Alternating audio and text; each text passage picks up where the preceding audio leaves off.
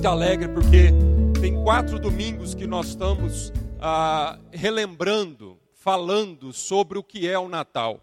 Uma mensagem que realmente, para muita gente na sociedade, apesar de que talvez dois terços da humanidade celebrem nessa data o nascimento de Cristo Jesus, mas a grande maioria dessas pessoas não sabem o que estão fazendo, né? não há menção de Jesus. Infelizmente, o Natal tem se transformado apenas numa festa de ajuntamento, onde há muita comida, muita bebida, não é isso? E onde há uma, uma, séria, uma certa áurea de nostalgia. Tanto é que tem gente que não gosta dessa data porque sente que a data é nostálgica. E o Natal não é para ser uma data nostálgica, é para ser uma data de muita alegria, de muita celebração, de uma celebração da maior notícia que a humanidade já podia receber. Não é isso? Eu fico imaginando se às vezes alguém ganha lá na Mega Sena da virada 190 milhões, sei lá, 200 milhões de reais. Como é que ele celebraria essa notícia? Se não der um infarto, não é isso? Então, eu fico imaginando nós, nós que temos a consciência dessa melhor notícia, melhor ainda do que ganhar na Mega Sena da virada. E muitas vezes nós estamos celebrando isso com um ar nostálgico, com uma certa melancolia, né? É, estamos, às vezes, nós nem cantamos mais sobre Cristo. Então, a finalidade dessa série é resgatar essa mensagem do Natal. E qual é a mensagem? A mensagem começa com uma concepção. Deus deliberadamente e soberanamente decide entrar na humanidade no mais profundo do ser humano. O Salvador é concebido não pela vontade humana, não pelo acerto humano, não pela motivação humana, mas sim pelo amor do Pai celestial ao homem, a você e a mim, a nossa família. No entanto, ele cresce no interior de uma mulher. O ambiente é humano. O Deus Emanuel, o Deus conosco, é gerado por uma semente santa. Um DNA perfeito dentro de uma estrutura humana pecadora, imperfeita. E ele começa a crescer de dentro para fora, santificando o homem pela sua presença. E esse é o mistério. E o mistério é que ele é 100% Deus e ele é 100% humano. A mensagem é que a grande obra de salvação e redenção da humanidade é gerada de dentro para fora. É uma mensagem microscópica em sua aparência, mas enorme em seu significado e sua afetação. Uma semente invisível plantada no mais profundo da humanidade de uma forma milagrosa e de uma forma inesperada. Deus, em sua soberania, decide intervir definitivamente na humanidade através do próprio homem. Sabendo que o homem não poderia fazer nada a esse respeito, ele decide anunciar a esse homem que seu filho habitaria a humanidade, deixando de ser o único filho para ser o primeiro de muitos outros filhos em Cristo, o amor do Pai ganha pernas. Ganha pernas para nos encontrar na distância da nossa solidão. Pernas que correm ao nosso encontro. Em Cristo, o amor do Pai ganha braços. Braços para nos amparar em cada tropeção. Braços que nos acolhem em nosso momento de confusão. Braço, braços que nos levantam a lugares mais altos do que nunca imaginamos antes alcançar. Em Cristo, o amor do Pai ganha olhos, olhos que enxergam cada detalhe de quem somos, olhar sereno e terno que nos acalma no meio da tempestade. Em Cristo, o amor do Pai ganha ouvidos para discernir o suspirar da nossa alma, ouvidos pacientes para ser nosso maior confidente. Em Cristo, o amor do Pai ganha mãos para nos conduzir bem de perto pelo caminho que devemos andar, mas de graça, mãos de graça, para nos resgatar nas, das enrascadas que nos metemos na vida. Em Cristo, o amor do Pai ganha voz para nos aconselhar em toda a verdade, voz que nos adverte do mal e nos incentiva ao bem. Em Cristo, o amor do Pai habita em nosso meio e nos revela toda a sua glória. Cristo em nós é a esperança de toda a glória.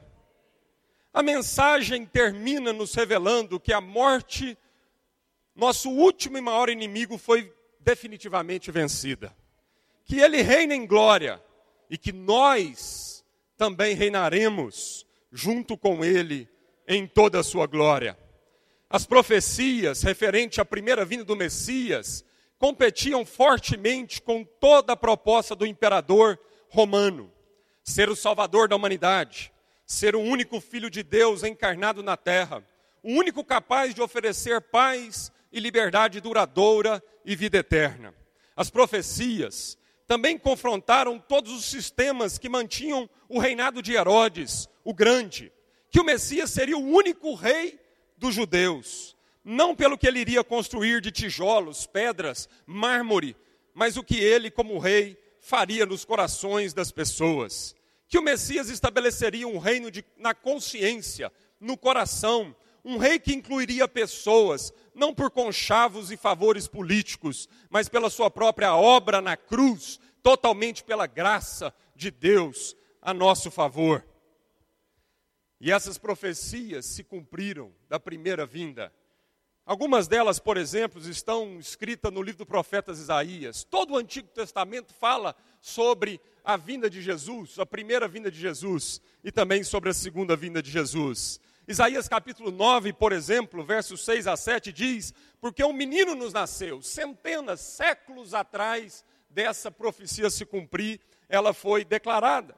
Porque um menino nos nasceu, um filho nos foi dado, e o governo está sobre os seus ombros. Ele será chamado maravilhoso, conselheiro, Deus poderoso, Pai eterno, príncipe da paz. Ele estenderá o seu domínio e haverá paz sem fim sobre o trono de Davi e sobre o seu reino, estabelecido e mantido com justiça e retidão, desde agora e para sempre. O zelo do Senhor dos Exércitos fará isso. Outra profecia de Isaías, capítulo 7, verso 14, diz: Por isso o Senhor mesmo dará a vocês um sinal.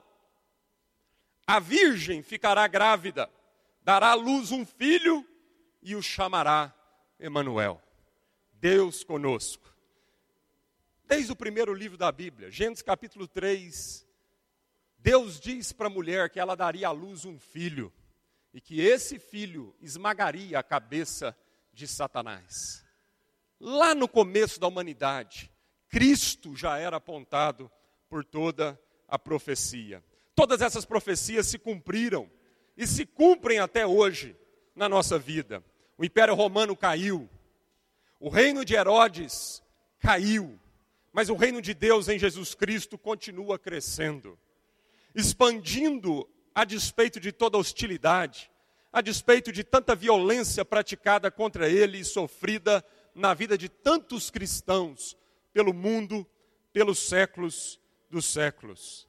Da mesma forma que as profecias da primeira vinda se cumpriram, as promessas para a segunda vinda de Jesus também se cumprirão. E isso nós podemos ter certeza. A primeira vinda é evidência de que a segunda vinda acontecerá exatamente como a profecia diz que vai acontecer. A primeira vinda testifica sobre o poder da profecia. Então nós podemos crer totalmente que a segunda vinda acontecerá como diz a palavra de Deus. Ela acontecerá e ela está mais perto a cada dia que finda. Nós não sabemos quando, mas uma coisa nós temos certeza: cada dia que acaba, nós estamos um dia mais perto dessa profecia final se cumprir na vida de todo o universo e na vida de toda a humanidade. Só que a segunda vinda de Cristo será bem diferente da primeira. E eu gostaria agora aqui então de trazer alguns paralelos entre a primeira e a segunda vinda de Cristo. A primeira, a primeira vinda, ela foi quase desapercebida por todos. Só quem tinha muita sensibilidade conseguiu discernir a primeira vinda. Ela foi sem alarde, ela foi é, quase que secreta. Ela aconteceu numa cidadezinha chamada Belém e poucas pessoas ficaram sabendo disso. Porém, a segunda vinda, a palavra de Deus diz que todo olho verá. Todo olho verá. Jesus descer do céu em glória. É assim que diz a palavra. Na primeira vez, Jesus se humilhou nascendo em um estábulo em Belém. Na segunda, ninguém terá dúvidas que ele é o Rei dos Reis e que ele é o Senhor dos Senhores. Em seu primeiro advento, ele sofreu o escárnio dos homens que o desprezavam por sua bondade. Embora ele fosse o filho de Deus, ele permitiu-lhes levá-lo à morte, para que pudesse assim proporcionar salvação para todo mundo. Quando ele vier novamente, em seu segundo advento, toda zombaria cessará. Toda zombaria cessará, pois ele irá governar as nações com um cetro de ferro. Ele veio a primeira vez como um cordeiro de Deus, mas ele voltará na segunda vez como o leão da tribo de Judá. Dois mil anos atrás, os líderes religiosos gritaram com desprezo, e isso está lá relatado em Mateus 24, 42. Salvou os outros, mas ele não pode salvar a si mesmo. Está chegando o dia em que o mundo inteiro vai ver Jesus como ele realmente é.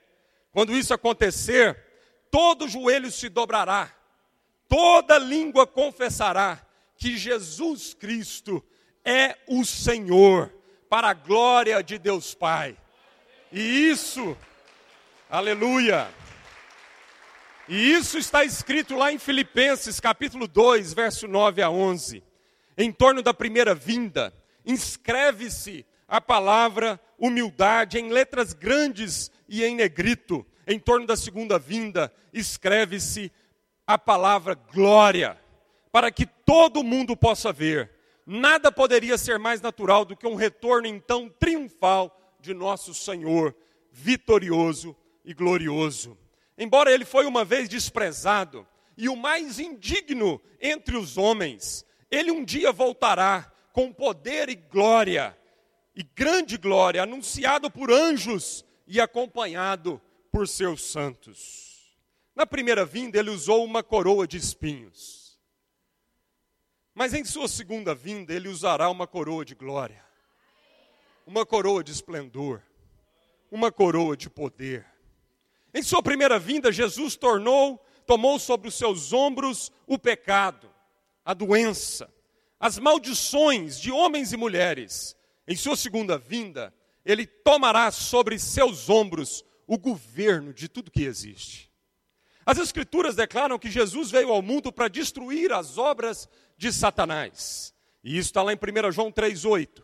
Para este fim, o Filho de Deus se manifestou para destruir as obras do diabo. A destruição das obras do diabo era o objetivo da primeira vinda de Cristo. Jesus fez isso na cruz e nos corações e mentes daqueles que acreditaram e confessaram-no na terra. Em seu segundo advento, Cristo virá novamente para realizar esse propósito. Ele vai destruir completamente as obras e ações de Satanás, mas agora de uma vez por todas. Satanás não será mais o príncipe deste mundo e as suas obras definitivamente passarão.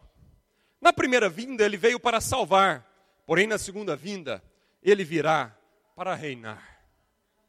O apóstolo João escreveu porque Deus amou o mundo de tal maneira que deu o seu Filho unigênito para todo aquele que nele crê não pereça, mas tenha a vida eterna. Foi por isso que ele foi enviado para salvar aqueles que se arrependem e creem nele. Mas da próxima vez que ele vier, ele virá para a sua noiva, a igreja, e para apresentar a si mesmo igreja gloriosa, sem mancha, nem ruga, ou qualquer outro defeito. Na primeira vinda ele veio para nos salvar, mas da próxima vez reinaremos com ele. E fez-lhe um reino e sacerdotes para o nosso Deus. E eles reinarão sobre toda a terra, de acordo com o que está em Apocalipse 5:10. Pois ele fez de nós um reino, sacerdotes para Deus e seu Pai. Apocalipse 1:6. A primeira vez, ele veio para tirar os pecados. A próxima vez ele virá para julgar os pecados. Ele veio pela primeira vez para buscar os perdidos. A próxima vez ele virá para julgar toda a humanidade. Primeiro ele veio como um cordeiro, depois como um leão. Quando João Batista viu Jesus vindo, ele diz: Eis o cordeiro de Deus que tira o pecado do mundo. Jesus veio para viver uma vida sem pecado e tornar-se como uma oferta agradável ao Pai, tomando para si a ira que merecíamos. O apóstolo João escreveu em Apocalipse 13, 8: o livro da vida do cordeiro que foi morto desde a fundação do mundo. Jesus foi como uma ovelha, levado ao matadouro, e como um cordeiro diante do seu tosqueador, calado. Ele não abriu a sua boca, de acordo com o que está em Atos 8, 32. E este cordeiro foi predito milhares de anos antes que ele veio à terra. Isaías 53, 7 diz isso. Mas ele veio voluntariamente, de bom grado, deu a sua vida, pois ninguém realmente a tomou. João 10, 17 e 18. Jesus veio ao mundo como cordeiro imaculado de Deus, mas vai voltar na próxima vez como leão da tribo de Judá e vai governar as nações com um cetro de ferro. Queria concluir pedir para que você abrisse a sua Bíblia em Apocalipse, capítulo 19. Nós vamos concluir lendo esse trecho, verso 11 ao verso 21. É esse Jesus que nós celebramos. E a certeza que nós temos, pelo cumprimento das profecias da primeira vinda, é a toda certeza de que nós podemos esperar por essa segunda vinda tudo isso que nós falamos, que a profecia diz, vai se cumprir. Apocalipse 19, 11 a 21, fala a respeito do leão Jesus Cristo. Vi os céus abertos, e diante de mim um cavalo branco, cujo cavaleiro se chama Fiel e Verdadeiro. Ele julga e guerreia com justiça seus olhos são como chamas de fogo, e sua cabeça há muitas coroas, e um nome que só ele conhece, e ninguém mais. Está vestido com um manto tingido de sangue. E o seu nome é Palavra de Deus. Os exércitos do céu o seguiam, vestidos de linho fino, branco e puro e montados em cavalos brancos. De sua boca saiu uma espada afiada, com o qual ferirá as nações. Ele as governará com cetro de ferro. Ele pisa o lagar do vinho do furor da ira de Deus Todo-Poderoso. Em seu manto, em sua coxa está escrito este nome: Rei dos Reis e Senhor dos Senhores vi um anjo que estava em pé no sol e que clamava em alta voz a todas as aves que voavam pelo meio do céu: Venham, reúnam-se para o grande banquete de Deus, para comerem carne de reis, generais e poderosos, carne de cavalos e seus cavaleiros, carne de todos, livres e escravos, pequenos e grandes então vi a besta, os reis da terra e os seus exércitos reunidos para guerrearem contra aquele que está montado no cavalo e contra o seu exército. Mas a besta foi presa, e com ela o falso profeta que havia realizado sinais milagrosos em nome dela, com os quais ele havia enganado os que receberam a marca da besta e o adoraram a imagem dela. Os dois foram lançados vivos no lago de fogo que arde com enxofre. Os demais foram mortos com a espada que saía da boca daquele que está montado no cavalo, e todas as aves se fartaram com a carne deles. É esse Jesus que a palavra de Deus diz que ele voltará. E ele voltará não mais agora, para buscar os perdidos, mas ele voltará agora para julgar a humanidade. Ele voltará agora para realmente separar aqueles que foram marcados pelo seu sangue, pela tua graça, pela tua bondade, daqueles que rebelaram, daqueles que ouviram a sua voz e não aceitaram o seu amor, a sua graça. Ele vai separar esse povo, diz a palavra de Deus. Ele voltará para um tempo de definição eterna, onde aqueles que se submeteram, aqueles que se humilharam, aqueles que reconheceram, aqueles que se arrependeram dos seus maus caminhos e entregaram a sua vida debaixo do senhorio de Jesus, viverão e reinarão e subirão com ele em glória, e reinarão com ele eternamente em glória. Mas a palavra de Deus diz, a profecia diz, que aqueles que não receberam testemunho do seu amor e da sua graça, aqueles que embruteceram o seu coração e a sua mente, endureceram a sua vida na arrogância, na presunção, na vaidade dos seus dias, esses serão, infelizmente, condenados para sempre. Nós estamos aqui para celebrar esse Cristo. Falamos os primeiros três domingos de, da forma graciosa, maravilhosa, da forma como Jesus veio quebrar os paradigmas humanos, da forma como toda concepção de poder, toda concepção de força, toda concepção de liderança humana foi quebrada pelo conceito do reino de Deus de poder, de liderança e de força. Estamos aqui e falamos nesses três primeiros domingos que ele veio para dar acesso ao mais humilde de todos os homens e que ninguém poderia acessá-lo pelo seu dinheiro, pelo seu poder, pela sua, pela sua força.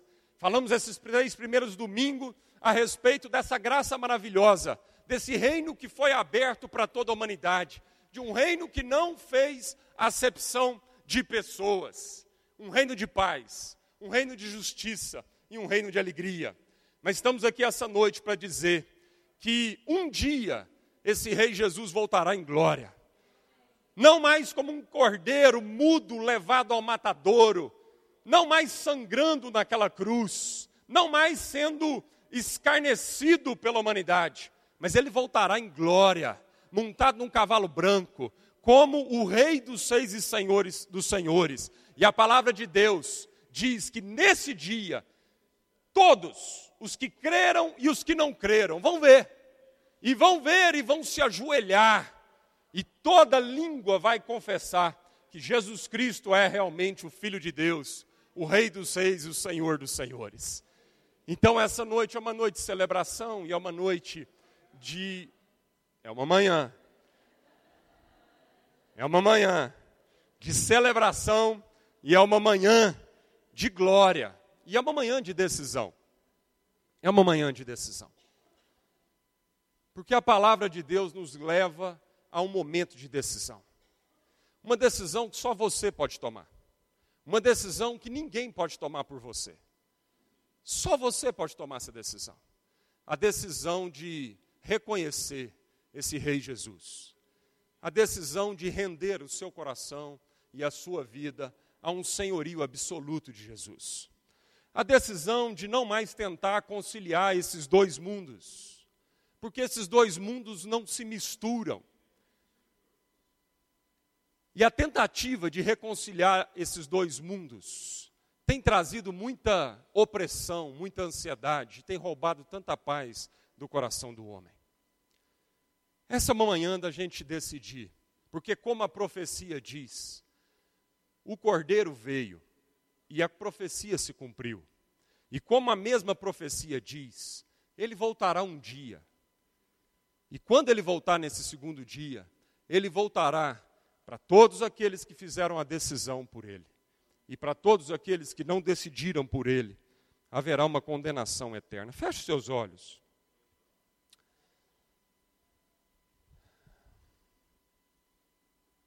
O Espírito Santo está nesse lugar. O reino de Deus é um reino de uma semente invisível, que ele plantou no coração, no ventre da humanidade. E a partir dessa semente microscópica, insignificante na sua aparência. Essa semente foi crescendo no interior de, do ser humano. E essa semente gerou, nasceu e mostrou-nos que a vida pode ser vivida de uma forma completamente diferente e melhor. E nos mostrou um caminho, e nos mostrou o perdão, e nos mostrou que há esperança. Da mesma forma, é o que Deus faz no nosso coração. Deus deseja plantar em nosso coração hoje uma semente. E talvez você vai sair desse lugar sem nada aparentemente diferente. Mas se você abrir o seu coração para essa semente, essa semente será plantada profundamente no seu coração.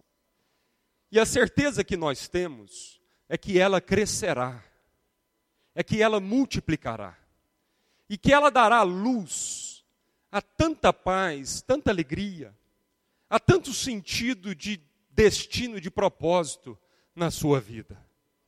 Assim foi com Maria, assim é com a humanidade, assim é a forma que Deus faz no coração e no mais íntimo de todo ser humano ele planta uma semente invisível. E se nós crermos nessa semente, e se nós obedecermos essa semente, essa semente crescerá, multiplicará, e nós colheremos os frutos de justiça desse reino no nosso coração.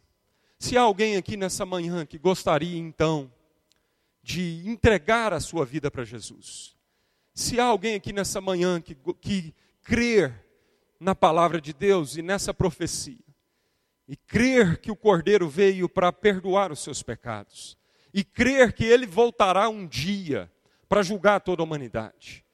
Eu queria te dar essa oportunidade nessa manhã. Levante só uma das suas mãos. Eu queria pedir que todos ficassem de olhos fechados, para que ninguém se sinta constrangido. Porque essa decisão é uma decisão que você precisa fazer, só você e Deus. Isso diz respeito, primeiramente, à sua intimidade com Deus. E é lógico que depois isso se manifestará como Jesus cresceu, como Jesus manifestou a glória de Deus e o reino de Deus. Há alguém aqui no nosso meio que nesta manhã gostaria de tomar essa decisão definitivamente na sua vida? Levante uma de suas mãos. A gente gostaria de orar com você, do seu lugar mesmo. Nós gostaríamos apenas de fazer uma oração por você. Você quer entregar a sua vida a esse Jesus? Você quer realmente receber os benefícios do seu perdão no seu coração? E você quer conhecer essa nova vida proposta por Jesus? Há alguém aqui no nosso meio? Levante uma de suas mãos, nós vamos orar com você, em nome de Jesus. Amém. Amém. Amém. Senhor, nós entregamos a vida dessas pessoas ao Senhor. Nós entregamos, Senhor, porque a tua mensagem é verdadeira e ela ela ela desce ao mais profundo do coração humano, Senhor. E é uma mensagem, Senhor, que carrega todo o poder de transformação, de salvação, de perdão de pecados.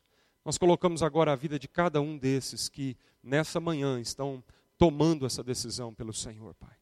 E declaramos mesmo sobre eles o reino de Deus. Declaramos o perdão de pecados e declaramos uma nova vida, Senhor. Que essa semente microscópica possa crescer no interior de cada um deles e possa dar luz, dar luz a tantas transformações para melhor na vida de cada um deles, em nome de Jesus. Aleluia. Glória a Deus. Celebramos a Cristo. Que esse Natal, Senhor, seja um Natal onde cada família aqui possa, possa restaurar a mensagem do Natal nas suas famílias. Que esse Natal não seja apenas um momento de melancolia, de nostalgia, ou apenas um momento de, de, de, de comida e de bebida, Senhor. Mas que esse Natal, Senhor, na vida de cada um aqui, de cada família aqui representada, seja um Natal de celebração da esperança seja o Natal das boas novas de grande alegria. O Salvador nasceu, que é Cristo o Senhor. Seja um Natal onde a gente possa nos lembrar que ele voltará em glória e que a morte já não exerce mais domínio sobre nós. Ela foi vencida de uma vez por todas. E nós celebramos a vida em Cristo Jesus. Que o amor de Deus, o Pai, esteja sendo derramado de uma forma abundante sobre cada família aqui representada. Que a graça maravilhosa de Cristo Jesus, a graça perdoadora, salvadora, esteja sobre nossos corações.